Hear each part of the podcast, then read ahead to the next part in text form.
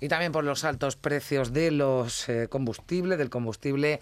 Hay otro sector que lo está pasando francamente mal, el sector pesquero. Ya hay parte de la flota andaluza que está amarrada porque tampoco le salen las cuentas, ni siquiera cubren costes. Este lunes han pedido a la Comisión Europea medidas urgentes para evitar el amarre, el amarre de la flota el próximo lunes día 21 ante ese alza del gasóleo y los representantes de la flota española mantienen una reunión en el Ministerio de Agricultura y Pesca y van a reclamar medidas por las que le vamos a preguntar a Javier Garat, que es secretario general de la patronal pesquera CEPESCA. Señor Garat, ¿qué tal? Buenos días.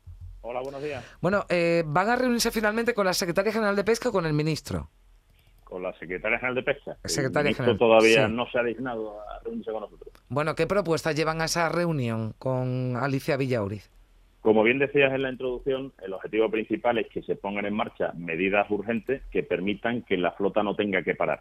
Algunos ya lo han hecho porque no aguantan más, pero la mayoría está esperando, ha dado de margen esta semana para ver si hay alguna, algunas medidas urgentes que permitan a partir del 21 no parar. Y, yo diferenciaría entre las que son de ámbito español y de ámbito europeo. Las de ámbito español, eh, pues estamos hablando de medidas como la exoneración de las cotizaciones sociales a la seguridad social, eh, la suspensión de las tarifas arancelarias o la reducción del IVA de los productos pesqueros del 10 al 4%, como por cierto venimos pidiendo desde hace ya un montón de años. Y en el ámbito europeo, que posiblemente implicaría alguna modificación del reglamento que regula el Fondo Europeo Marítimo y Pesquero. Por un lado, ayudas para compensar a los operadores que puedan seguir pescando. Por otro lado, ayudas por paralización temporal para la flota que se vea obligada a parar. Incrementar las ayudas de minimis, que son ayudas que puede dar eh, cada Estado miembro sin necesidad de autorización previa de la Comisión Europea, que hoy en día son de hasta 30.000 euros por empresa durante un periodo de tres años. Nosotros vamos a pedir, le pedimos ayer al comisario que se incrementaran hasta entre 300.000 y 500.000 mm.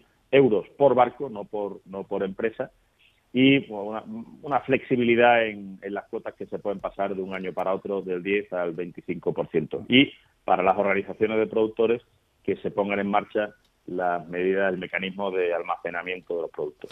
Bueno, pues ahí quedan medidas diferenciadas, las que les van a solicitar hoy al Ministerio de Agricultura, las que también le piden a, Europa. Para hacernos una idea, señor Gara, ¿cuánto cuesta hoy el litro de gasoil? ¿Cuánto se ha incrementado en los últimos meses para un barco?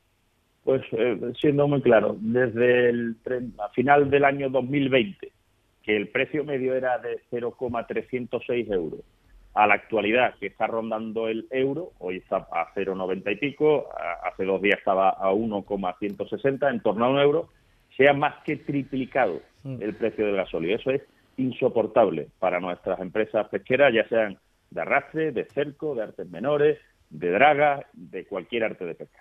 Y si amarra la flota el día 21 porque no encuentran respuesta a sus reclamaciones, entiendo que esto va a repercutir en la llegada del pescado a los mercados.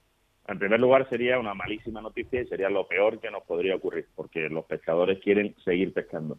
En segundo lugar, obviamente, habría un problema de abastecimiento de, pescado, sobre todo este pescado fresco, maravilloso que tenemos de nuestras costas y que, llega diariamente a través de un, de un sistema de distribución espectacular que tenemos en España, que no existe, por cierto, en otros lugares del mundo, y que permite que cada día podamos recibir en nuestras mesas o consumir en nuestras mesas la proteína animal más saludable que existe en el mundo y con menor impacto de huella de carbono en su producción, que además de tener unas propiedades nutricionales impresionantes, está demostrado que produce felicidad.